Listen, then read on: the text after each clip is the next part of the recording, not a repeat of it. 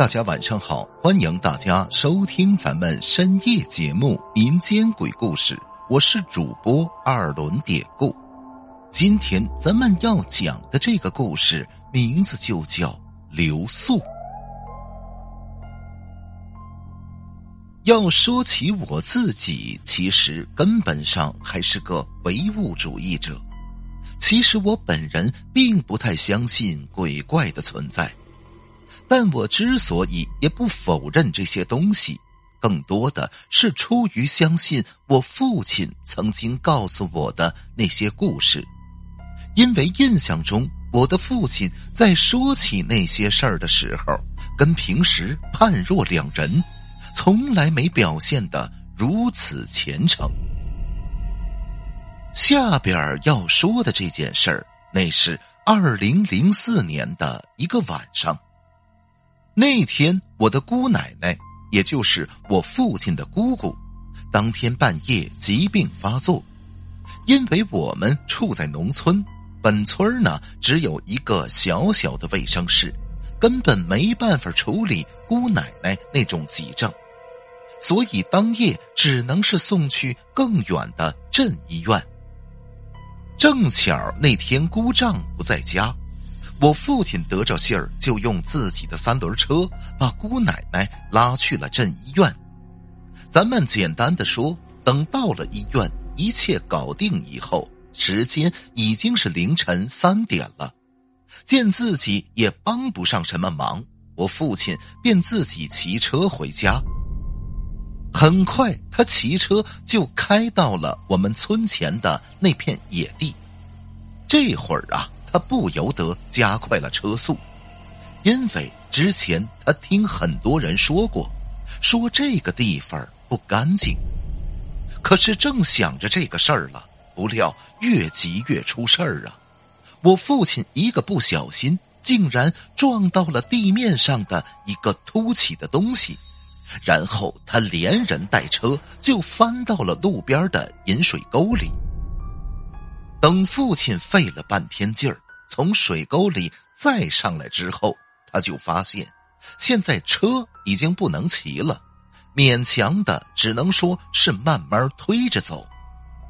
那个时候已经是十一月了，天气很冷，野外的风很大，呜呜的刮着，的确隐约中就让人感到一丝的不安。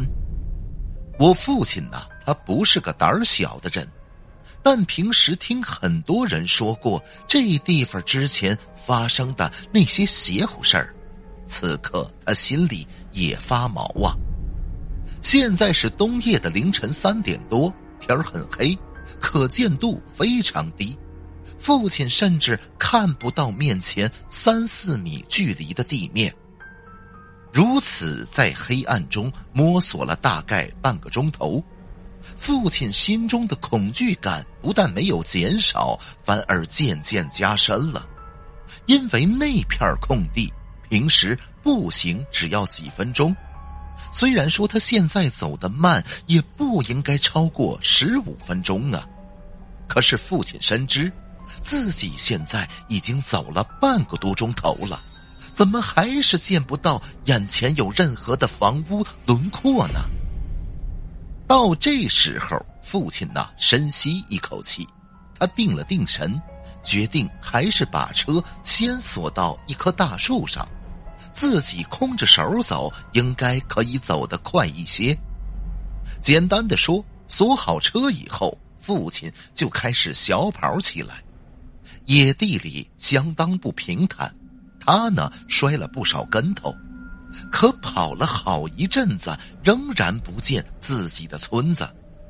父亲现在更慌了，小跑已经不管用了，他几乎是已经狂奔了起来。但是之后一个不留神，扑通一下，父亲踩了个空，是又扑倒在地上。此刻趴在地上之后，他下意识的一抬头。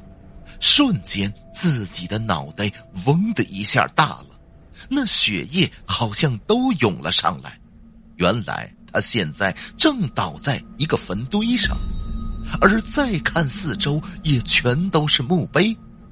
父亲这才意识到，原来自己这是跑到乱坟岗来了。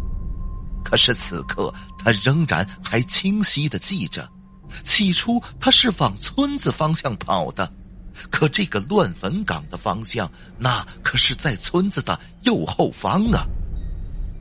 当时父亲已经快要崩溃了，但此刻突然间，他看到了一点光亮。就在不远的河边虽然他不清楚那光亮是什么发出来的，但总比自己现在在一片黑暗中待在这坟堆群里要强多了。于是他强撑着爬起来，试着向那灯光走去。等走近了一看，原来那是一间小木屋。父亲到跟前敲了敲门。很快，一个老头闻声打开了屋门可屋门一打开，那老头则一脸的惊讶，问父亲：“怎么半夜到这儿来了？”我父亲努力的平复着情绪，就把刚才的经过说了一遍。而那个老头听完，呵呵一笑，他就说：“ 这是他们拿你开心呢。”啊，您说什么？他们？父亲听罢，心头一紧。您说的他们是谁呀？大兄弟，你别问了，我呀还是不说的好。你呀也别着急走了，这样等天亮了再说吧。如此之后，这小半夜儿，父亲在那屋里跟那个老头聊了不短的时间，一聊才得知，这老头是邻村的。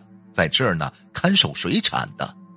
简短的说，估摸着到了六点多，外边开始有些光亮了。